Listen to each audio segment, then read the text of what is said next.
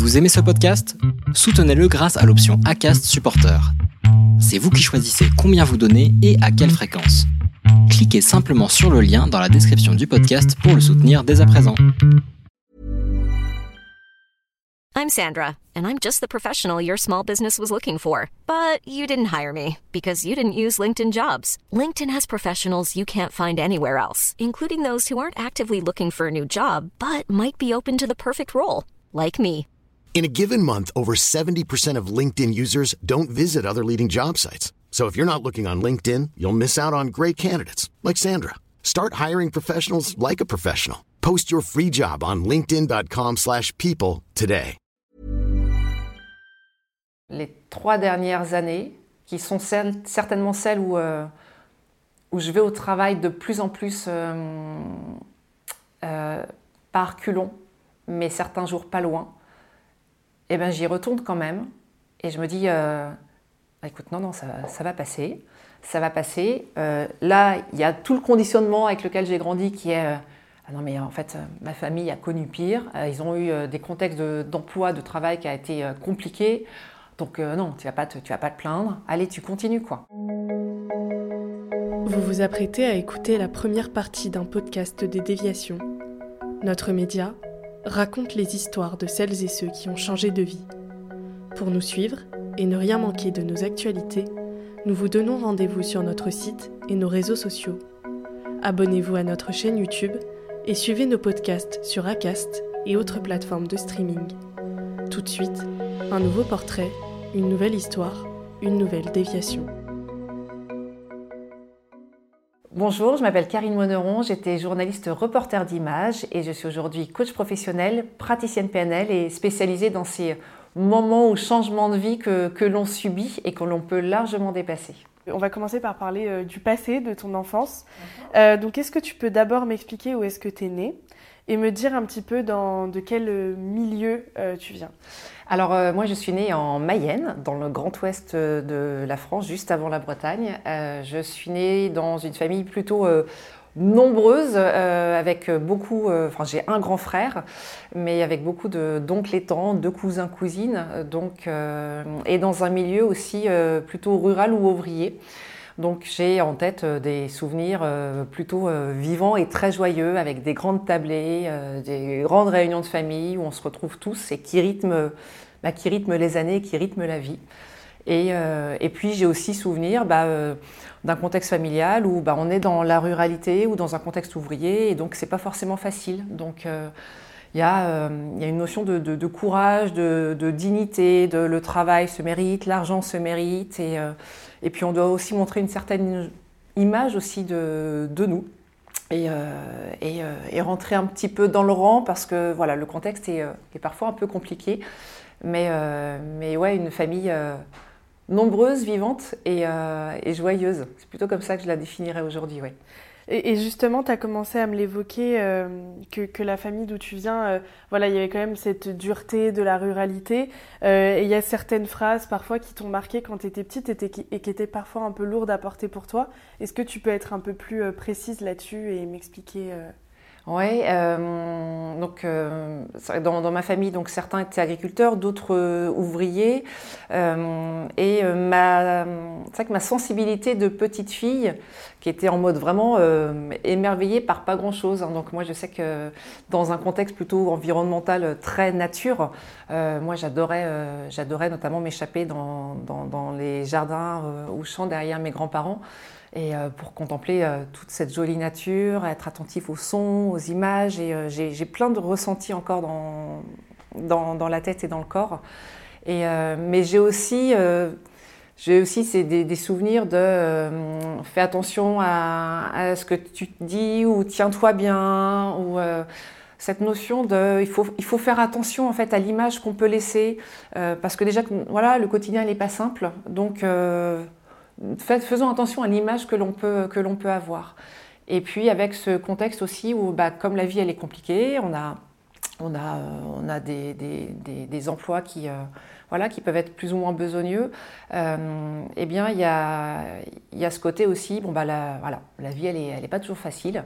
Et quasiment avec un ressenti, j'avais un ressenti un peu de fatalité. Bah, c'est comme ça, la, vie, elle n'est pas forcément simple, mais c'est comme ça. Et, et puis, voilà, tiens-toi bien, ou faites pas trop de bruit, ou avec vraiment ce ressenti de faut, faut rester dans le, dans le voilà, dans, dans, le moule en fait, euh, et ne pas faire trop trop de vagues. C'était mon ressenti de petite fille, et, euh, et, qui a perduré aussi encore euh, quand j'étais adolescente en fait.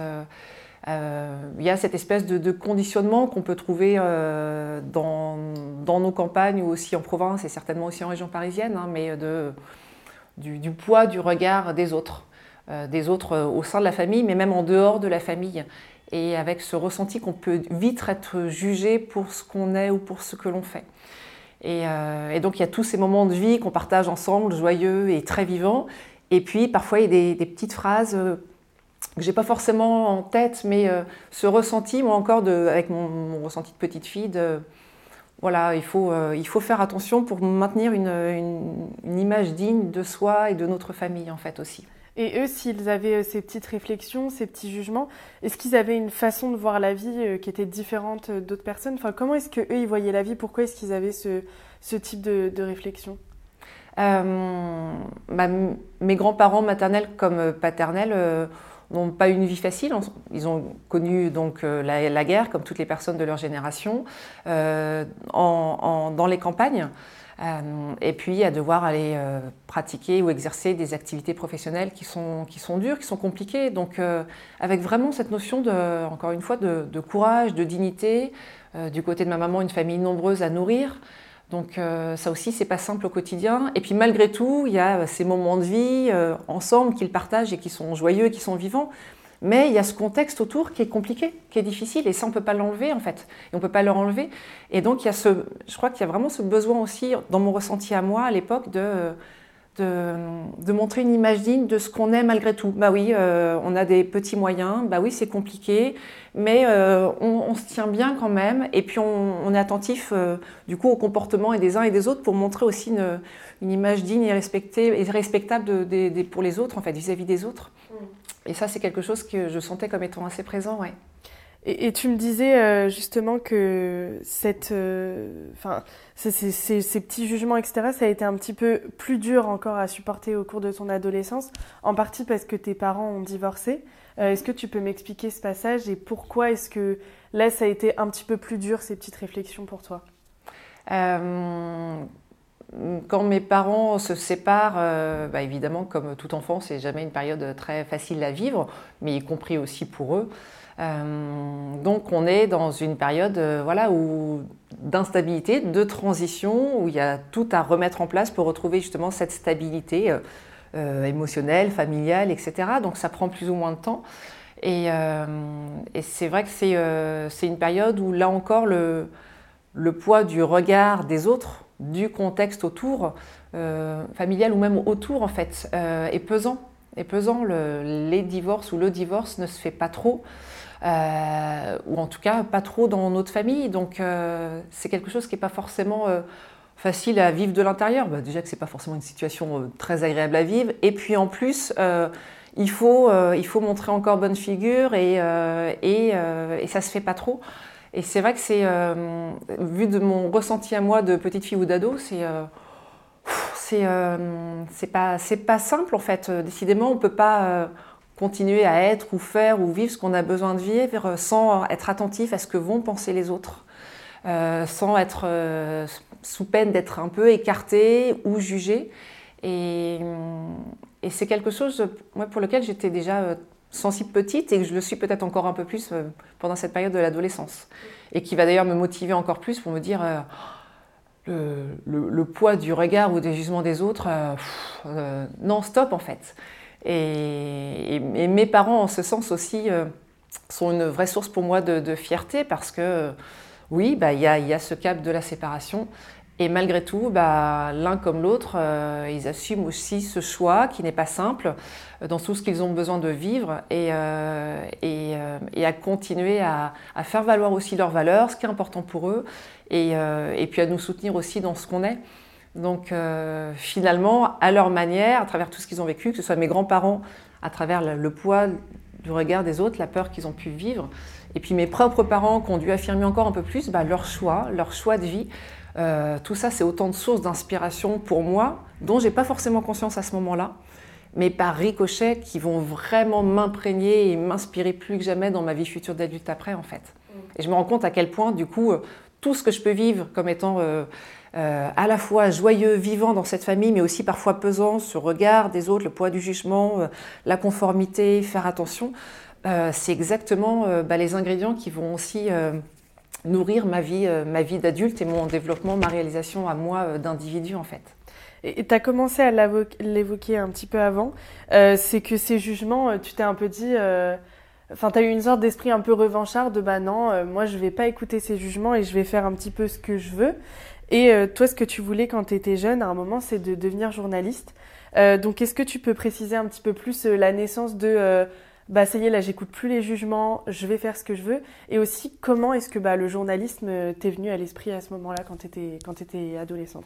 En fait, euh, depuis toute petite, euh, mais de façon inconsciente, parce qu'on n'est pas, en petit en train de se dire Oh là, je suis en train de regarder le papillon et c'est génial de regarder un papillon dans le jardin. Non, en fait, euh, je regarde un papillon et je trouve ça hyper beau, hyper joli. Et puis, depuis toute petite, je suis d'une manière générale assez sensible à ce qui se passe autour de moi et euh, assez sensible déjà à ce qui est beau, sans forcément du coup en avoir forcément conscience et à le verbaliser. Et euh, quand je deviens, donc en étant euh, adolescente, naturellement, je continue à être attirée par ce qui est beau autour de moi, mais pas forcément que de l'ordre de la nature ou des paysages, ce qui est beau aussi en l'homme. Je, suis totalement attirée, captivée par euh, des documentaires, euh, des biographies. Euh, ça, me, ça me parle, ça me, je, je reçois une sensibilité, une profondeur. Et, toutes ces personnes qui ont réalisé ce qu'elles avaient en elles, qui ont dépassé parfois des contextes qui étaient compliqués pour pour révéler vraiment la petite pépite qu'il y avait à l'intérieur d'elle. Euh, j'ai pas conscience à quel point c'est quelque chose qui va me porter encore une fois dans ma vie d'adulte mais ça m'attire. Donc ces gens qui ont fait des choses absolument incroyables, euh, ce qu'on est capable de faire et de voir sur cette planète Terre, tout ça, je vais aller chercher dans des documentaires à la télé. Donc je suis beaucoup attirée par l'image, par les sons, à travers ce que je vais pouvoir lire. Et de fil en aiguille, je me rends compte à quel point j'ai besoin d'être témoin encore plus privilégié de tout ça, de m'en rapprocher. Et assez naturellement, en regardant tous ces reportages à la télé, j'arrête pas de me dire, mais en fait, euh, mais en fait c'est ça que je veux faire. En fait, c'est exactement ça que je veux faire. C'est, je veux raconter l'histoire de tous ces hommes et toutes ces femmes avec leur parcours de vie, avec ce qu'elles ont eu de haut et de bas, mais qui a été merveilleux. Je veux aller au contact de cette nature. Je veux, je veux la voir, en fait. Je veux vraiment la vivre. Et, euh, et bah, dans mon contexte familial, bah, a, priori, il n'y a, pas d'équivalent, en fait. Je n'ai pas de référence. Je n'ai pas, j'ai pas de, parents ou de proches qui ont pu être journalistes par le passé. Euh, euh, et, donc je me dis, bon, alors euh, là, euh, vraiment, ça va être, si je fais ça, c'est vraiment sortir du cadre. Mais, mais en fait, c'est ça, en fait, c'est ce qui m'anime. Et, et, plus le temps passe, et plus je vais, et plus je vais visualiser en fait ce futur qui m'attend. Je vais me visualiser devenir journaliste. Je vais me visualiser en train de voyager. Je vais me visualiser et ressentir les futures rencontres que je vais avoir humaines, qui vont être hyper riches. Je vais visualiser ma vie de famille. Et plus je la visualise, plus je me dis, mais euh, yes, c'est exactement ça. Et puis si sur le chemin, eh bien, il y a des jugements, il y a le regard des autres, je m'en fiche en fait. Je vais y aller et j'y vais et, euh, en mode vraiment euh, positivité à fond, méthode Coué, quels que soient les, les, freins ou les avis contraires qu'il pourrait y avoir. C'est ça, c'est ce qui est à l'intérieur de moi, ça vibre et c'est vers ça que je veux aller. Et justement, quand tu dis que c'est vers ça que tu veux aller, c'est que tu vas te tracer une voie euh, dans ta tête, c'est ce que tu m'avais expliqué, pour atteindre ton but. Alors, quelle est un petit peu cette voie jusqu'à ce que tu finisses euh, finalement bah, par devenir euh, journaliste? Je vais jamais du coup arrêter de, m'écouter. J'étais passionnée par l'histoire, mais l'histoire des, hommes, des grands hommes. Donc naturellement, bah, je vais faire une fac d'histoire, mais toujours dans l'optique de faire une école de journalisme derrière. Euh, très vite aussi, et grâce aussi au soutien euh, de mes parents et puis de mon beau-père qui a, qui a des relations en radio, euh, très tôt, je vais faire des stages en radio. Donc à 14-15 ans, je me retrouve à animer un tout petit truc en radio à Radio France Mayenne à Laval. Et en fait, je me sens totalement à ma place. Je me rends compte que j'aime l'outil, j'aime l'outil de la radio.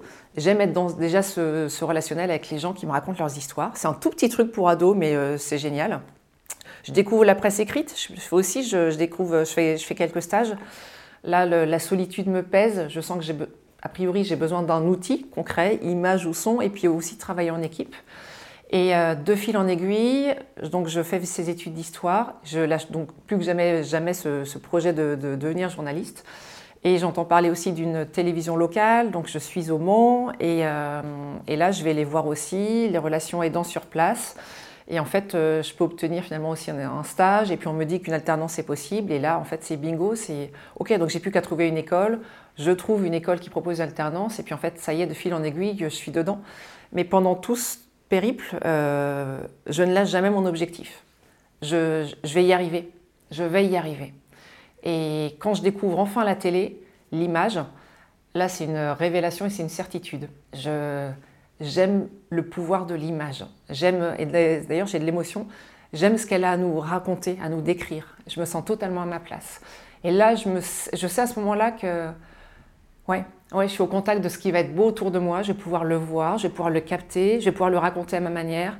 Et puis je vais pouvoir aussi aller capter tous ces regards de ces gens qui vont, euh, que je vais pouvoir côtoyer demain sur le terrain en fait.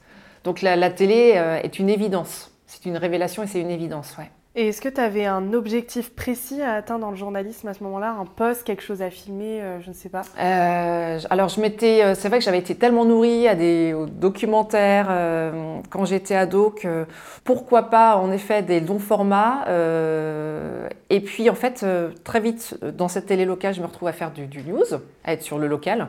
Et cette diversité, en fait, me plaît totalement.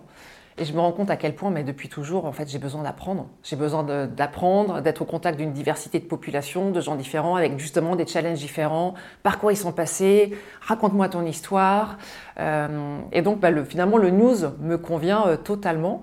Mais par contre, je me sens aussi très vite frustrée par euh, bah, le news local. J'ai besoin de me dire qu'à tout moment, bah, je peux partir loin euh, où, je peux partir sur un événement d'une grande ampleur, euh, comme un tout petit. Hein. C'est pas une histoire de je veux que du grand. Non, non, je veux cette diversité. Je veux pouvoir avoir cette diversité. Être autant sur le portrait euh, de, la voisine qui est boulangère que, bah oui, pourquoi pas le président de la République. Être sur ces extrêmes-là, parce que j'ai besoin d'aller capter toute la diversité, la richesse que, que représente à la fois l'actualité et puis à la fois la nature humaine en fait. Et ça, c'est ce que permet plus du coup un média national. Et le média national, tu vas finir par y rentrer euh, au cours de ta carrière. Euh, donc justement, on va y arriver. Euh, donc tu entres dans cette rédaction. quel est ton, enfin déjà comment tu fais pour rentrer et quel est ton poste à ce moment-là quand tu rentres? En fait, du coup, j'ai vraiment, je suis vraiment passée par toutes les strades au niveau du journalisme. J'avais testé presse écrite, radio, puis télé, télé évidence. Donc ça y est, cette fois, c'est ce média et j'y vais. Donc j'ai fait média local en province, puis après euh, télé régionale. Donc finalement, j'ai la possibilité de travailler pour TV Braise, euh, un média qui se crée en Bretagne. Et c'est une, aventure génialissime parce qu'on est au, début, on est dans une création, donc il y a absolument tout à faire. Donc humainement, on travaille avec une équipe où ensemble on construit un projet qui est humain et qui est très très chouette. Et puis il s'avère du coup que que ce média euh, régional bah, appartient aussi à un groupe euh, national. Et puis de fil en aiguille, bah, finalement, je vais, je vais travailler pour, une, pour un média national en région. Et puis de fil en aiguille, je vais finalement être, euh, être mutée à Paris pour travailler sur ce média, ce média national. Et donc quand tu arrives là-bas, qu'est-ce que tu fais et qu'est-ce qui t'anime au quotidien dans ton métier? Mon quotidien, c'est donc j'ai la chance dans ce média national de, de pouvoir choisir entre être une journaliste rédactrice euh, qui anime les interviews, qui va poser sa voix sur le reportage, qui va cadrer l'interview, ou euh, d'être journaliste, euh, donc reporter d'image. Finalement, c'est le choix que je fais, même si je suis formée à, à la globalité, parce qu'encore une fois, j'ai une sensibilité avec l'image, il y a quelque chose que j'ai besoin de raconter avec l'image.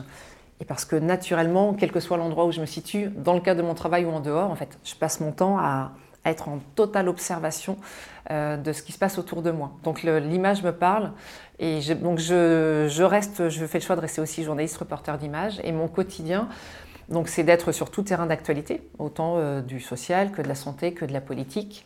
Euh, que sur du fait divers et, et, donc de partir en équipe avec un preneur de son, euh, un ou une journaliste euh, rédacteur rédactrice et puis parfois aussi une quatrième personne qui peut être un preneur de son ou un autre journaliste reporter d'image en fonction de la densité ou de la difficulté de l'actualité.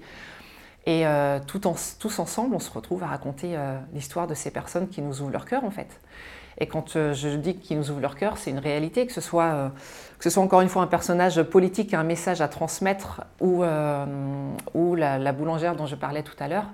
Euh, il y a un humain derrière qui, à un moment donné, si on prend le temps euh, d'échanger avec lui, euh, bah, a quand même quelque chose à nous transmettre. il y a ses valeurs, il y a son histoire, il y a sa vibration, il y a ses émotions. Et, moi, à chaque fois, le pari, il est gagné quand tous ensemble, avec nos talents respectifs, le son, la manière dont il a pu capter les silences, les bruits autour, le rédacteur, qui, à travers les questions pertinentes qui vont bien, vont permettre aussi d'aller creuser encore un peu plus, d'aller capter ce vrai message, moi aussi à travers l'image. Le pari, il est gagné quand on rentre et que on a vraiment tous le ressenti qu'on a capté le vrai message de cette personne qui nous a fait confiance dans ce moment. Et, euh, puis à nous de le relayer euh, au plus grand nombre, en fait. Et là, tu es, es fière de toi à ce moment-là, d'avoir un peu atteint ton objectif? Ah bah oui, j'ai, euh, je suis à ma place. Au-delà de la fierté, en fait, ça se joue sur deux niveaux. Je me sens moi profondément à ma place dans ce que je suis en train de vivre. Et euh, la fierté, elle n'est pas forcément pour moi. Je ressens la fierté de mes parents et de ma famille. Donc du coup, c'est à ce niveau-là que ça se joue aussi. En fait, je suis aussi contente pour eux parce que euh, c'est comme s'il y avait une espèce de, aussi de, reconnaissance de tous leurs efforts qu'ils ont fournis. Euh, parce qu'ils m'ont toujours soutenu dans ce projet, malgré leurs difficultés financières, parce que ce n'était pas toujours évident malgré euh, ce contexte où, euh, bah oui, euh, a priori, il n'y avait pas d'équivalent avant moi. Donc, bah, il, a fallu, il a fallu y aller. Et, donc, oui, je suis, je suis très contente pour moi d'être à ma place. Et je suis aussi contente pour, pour ce que ça peut représenter aussi pour mes parents. Ouais. Et, tu m'avais expliqué que les actualités que tu aimais beaucoup retranscrire, c'était, alors je vais le dire avec mes mots, mais tu pourras le dire avec les tiens, celles où la vie des gens s'arrêtait alors qu'ils étaient en pleine euh, expansion, euh, qu'ils allaient devenir euh, eux-mêmes, etc. Et c'était un petit peu un parallèle avec, avec ta vie à toi. Est-ce que tu peux m'expliquer ça? Oui, clairement. clairement, les plus belles rencontres que j'ai pu faire grâce à ce métier ont été ces rencontres où face à moi, j'avais des hommes et des femmes qui avaient réussi à vraiment révéler ou exprimer ou faire ce qui les animait vraiment au fond d'eux, alors que, mon Dieu, euh, leur contexte de vie ou leur contexte d'actualité là du moment avait rendu les choses hyper et tellement difficiles. Et ça peut être autant euh, dans un contexte social, euh, ça peut être dans le cadre de, fermeture d'entreprise, où là, là, on se retrouve à, côtoyer des, hommes et des femmes qui, bah, qui se sont battus pour, pour cette entreprise, qui ont donné leur meilleur, et puis qui se retrouvent du coup du jour au lendemain, là ça s'arrête et, comment, comment on joue ça euh, Comme des personnes qui, euh, bah, qui se retrouvent à la rue alors que alors qu'a priori elles avaient tout euh, juste avant, mais là encore le, le destin ou l'actualité les rattrape et ça devient compliqué. Et, et, dans le témoignage, elles continuent à révéler ce qui reste encore de plus important pour elles et puis à, préserver cette dignité. C'est des reportages, je me souviens aussi de, de reportages que j'ai fait en mer, euh, où là, je pars avec des, euh, marins pêcheurs. Bah, évidemment, le quotidien, il est plus que difficile. Et, je me souviens, il me voit arriver, voilà, jeune femme, sa caméra, bon, ok, on va voir comment ça va se passer sur le bateau pendant, pendant une journée entière. Et, et, ça fait partie aussi de mes plus beaux reportages et mes plus beaux souvenirs parce que pendant tout le temps où je suis sur le bateau avec eux, il y a cette première approche qui est un peu difficile, ils ne se révèlent pas forcément. Donc je ne vois que justement le contexte compliqué de leur vie. Et puis tout doucement, en fait, à force, au gré de la confiance qui s'installe, au vrai de la relation d'authenticité, parce qu'ils comprennent aussi ce pourquoi je suis là, vraiment juste raconter leur histoire et ce qui est le plus beau en eux, bah justement, ils commencent à se révéler. Et puis là, c'est des personnages absolument euh, incroyables qui se révèlent, avec des gens qui sont passionnés, qui ne pourraient pas faire autre chose que ça, malgré les difficultés, avec, euh, avec un papy, je me souviens, qui avait 70 ans, qui est encore sur le bateau et qui ne me parle pas au départ. Et puis à la fin, en fait, je reste collée à lui parce qu'en fait, il, il, euh, n'arrête plus de, parler de son parcours de vie et qu'il est incapable de lâcher le bateau de son fils. En fait, il a besoin d'y retourner tout le temps. C'est tous ces parcours de vie là où ce qui est le plus beau chez tous ces hommes et ces femmes qui nous permettent en plus de, côtoyer parce qu'ils ouvrent leur cœur, malgré des contextes parfois de vie, d'activité, de travail qui, euh, sont compliqués en fait. Et comment, euh, bah, comment on fait avec tout ça quoi? Euh, donc à ce moment-là, voilà, tu étais dans bah, quelque chose de positif, tu étais là où tu devais être, comme tu l'as dit. et un jour, le revers du boomerang, comme tu me l'avais qualifié, euh, revient et euh, le formatage, les phrases négatives de ton enfance euh, font écho un petit peu dans ta carrière professionnelle parce que l'audiovisuel se transforme un petit peu. Est-ce que tu peux m'expliquer ces changements, comment ça arrive et ce que tu ressens à ce moment-là? En fait, au bout de quelques années d'activité, après un peu plus de dix ans, euh, bah, l'univers des médias évolue aussi euh, et euh, les chaînes d'information voilà, commencent à, pousser à droite et à gauche et à créer, à générer aussi une vraie concurrence sur le marché audiovisuel de l'actualité, du traitement de l'information et, et commence à impacter y compris un média national dans son propre fonctionnement en fait. Quand du jour au lendemain des chaînes d'information se créent et avec sur le terrain un déploiement d'équipes euh, assez, assez conséquent, mais des équipes qui se résument à un seul homme ou une seule femme, de fait, notre schéma de fonctionnement à nous euh, bah, se retrouve perturbé. Et, assez, euh, de façon assez insidieuse au départ, mais finalement, graduellement, bah, le, rouleau compresseur commence à s'installer. Bah, on nous fait aussi comprendre que, écoutez, en face, pour la même actualité, ils étaient tout seuls à la traiter. Euh, est-ce qu'il est encore euh, pertinent d'être à trois, une équipe de trois, pour, pour couvrir l'actualité? Ah bah, évidemment que oui, en fait, c'est pertinent de couvrir à trois une actualité parce qu'à trois, on a un regard différent, parce que tous les trois, on a une compétence bien spécifique à travers la manière dont on va raconter le reportage avec l'image, à travers le son. Euh, au milieu d'une mêlée, d'une manifestation, cette petite phrase essentielle d'un témoignage d'une personne, bah, si j'ai pas le preneur de son pour aller la chercher, moi je pourrais jamais la raconter aussi bien cette histoire en fait. Et puis parce qu'à trois, encore une fois, euh, on a un regard et une analyse et un retour, même dans la voiture quand on en parle, sur la manière dont on veut raconter l'histoire en fait. Donc c'est encore plus pertinent et ça permet d'avoir aussi une neutralité, un questionnement qui, a toute sa place. Donc oui, les équipes à trois ont toute leur place, mais dans un contexte économique, on, y arrive. Bah là, euh, oui, de façon euh, rationnelle, si on met des chiffres, oui, bah, en face, en face, ils arrivent malgré tout à, relayer une information qui n'est peut-être pas de, même qualité et pour autant, euh, elle passe auprès des téléspectateurs aussi. Donc, euh, qu'est-ce qu'on fait? Équipe à 3 ou pas? Et tout doucement, bah, on passe d'équipe à 3 à équipe à 2. Euh, c'est un moment qui est très difficile pour moi à vivre parce que je me retrouve aux côtés de collègues preneurs de son qui ont un talent inouï, qui sont passionnés comme moi par leur métier et à qui tout doucement on dit en fait non, sur ce coup-là, ça sert à rien d'y aller, équipe à deux, ça va suffire. Euh, je suis là en fait. Oui, mais non, écoute, euh, ce sera plus simple, on y va à deux. Ok, donc euh, bah, je me retrouve moi aussi du coup à devoir récupérer, à gérer le son, ou comme le, journaliste rédacteur se retrouve à gérer le son. Donc on fonctionne différemment, mais, mais on, sent que là, la, qualité ne sera pas la même à la clé. Et puis euh, on passe de 3 à finalement parfois même euh, à, donc à 2 et puis parfois même à 1. C'est-à-dire qu'il y, a des moments où on dit euh, écoute, sur ce coup-là, tu peux peut-être y aller toute seule en fait. Hein, tu vois, au niveau de l'interview, comment le cadrer, etc.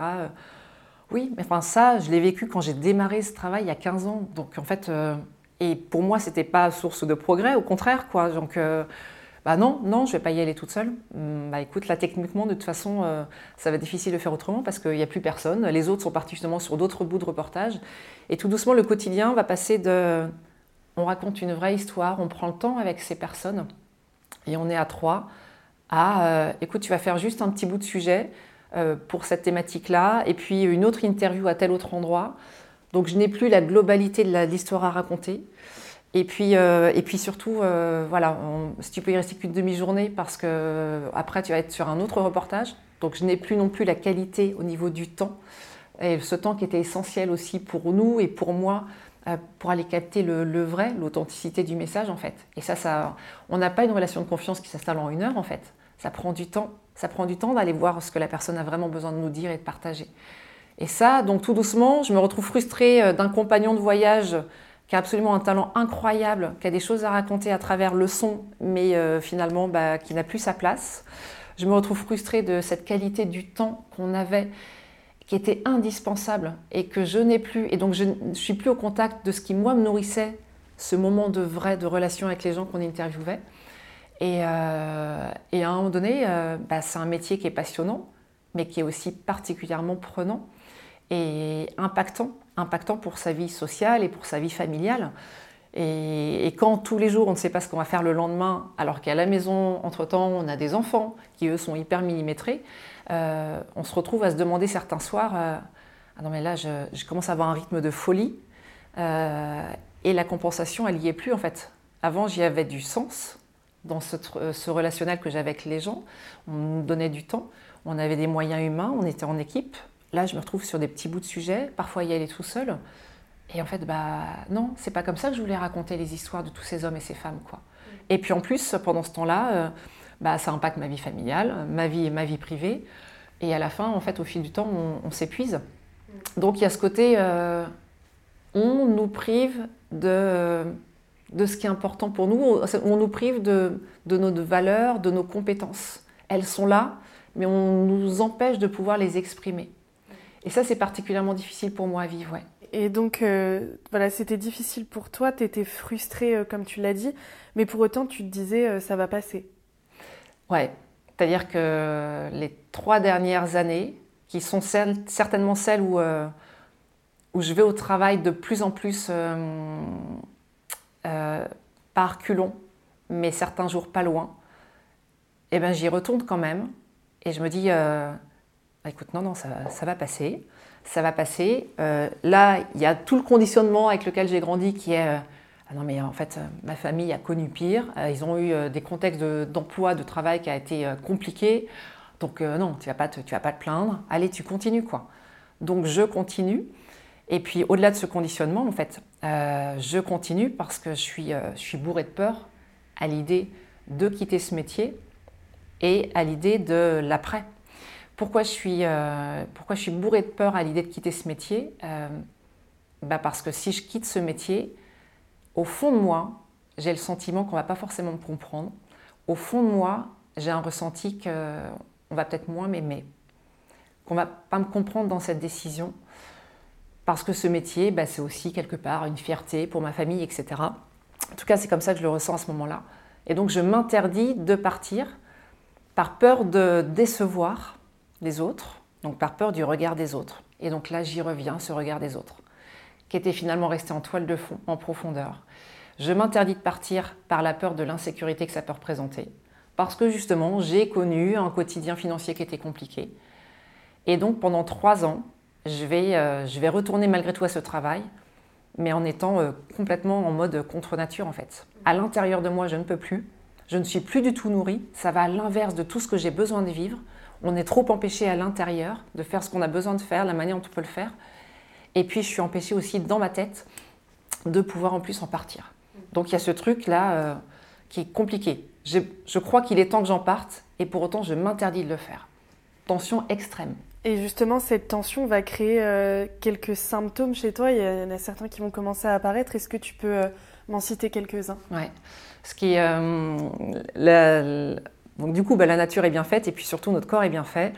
Euh, moi, ça faisait déjà quelques temps en fait, passionné par l'humain, passionné du coup aussi par son fonctionnement. Donc moi, ça faisait quelques temps que j'allais glaner à droite et à gauche euh, euh, des, formations, des informations, des trucs autour du développement personnel et comment, comment mieux se révéler, comment être plus heureux dans sa vie, etc. etc. Et donc j'étais d'autant plus attentive aussi à mon propre fonctionnement à moi.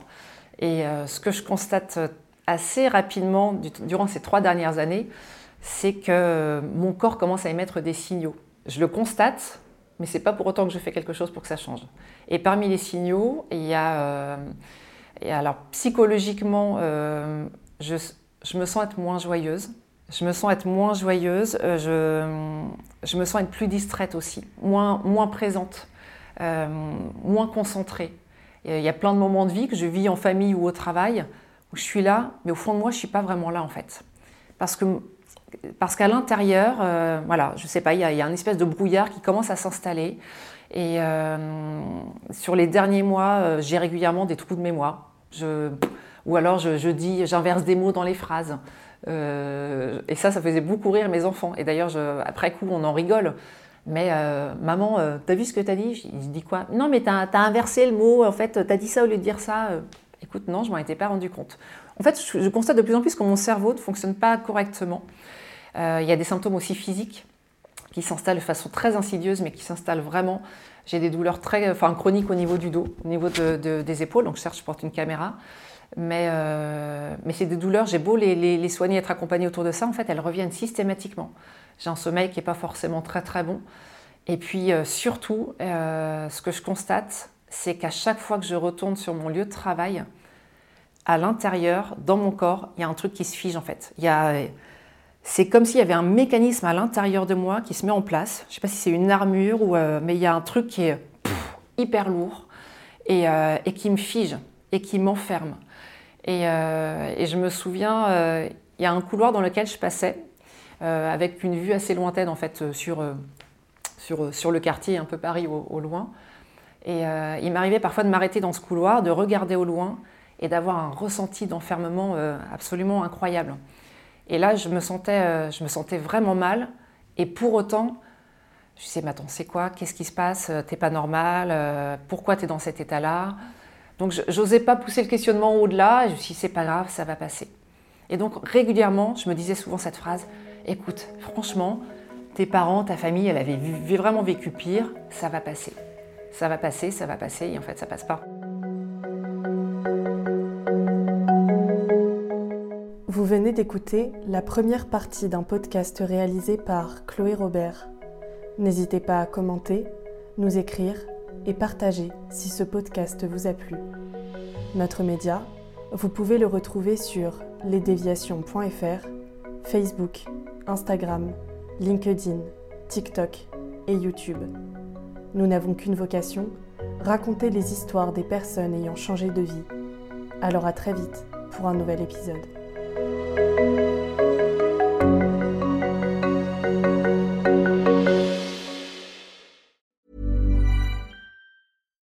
Deserves the best, and there's no better place to shop for Mother's Day than Whole Foods Market. They're your destination for unbeatable savings, from premium gifts to show-stopping flowers and irresistible desserts. Start by saving 33% with Prime on all body care and candles. Then get a 15-stem bunch of tulips for just $9.99 each with Prime. Round out Mom's menu with festive rosé, irresistible berry chantilly cake, and more special treats. Come celebrate Mother's Day at Whole Foods Market.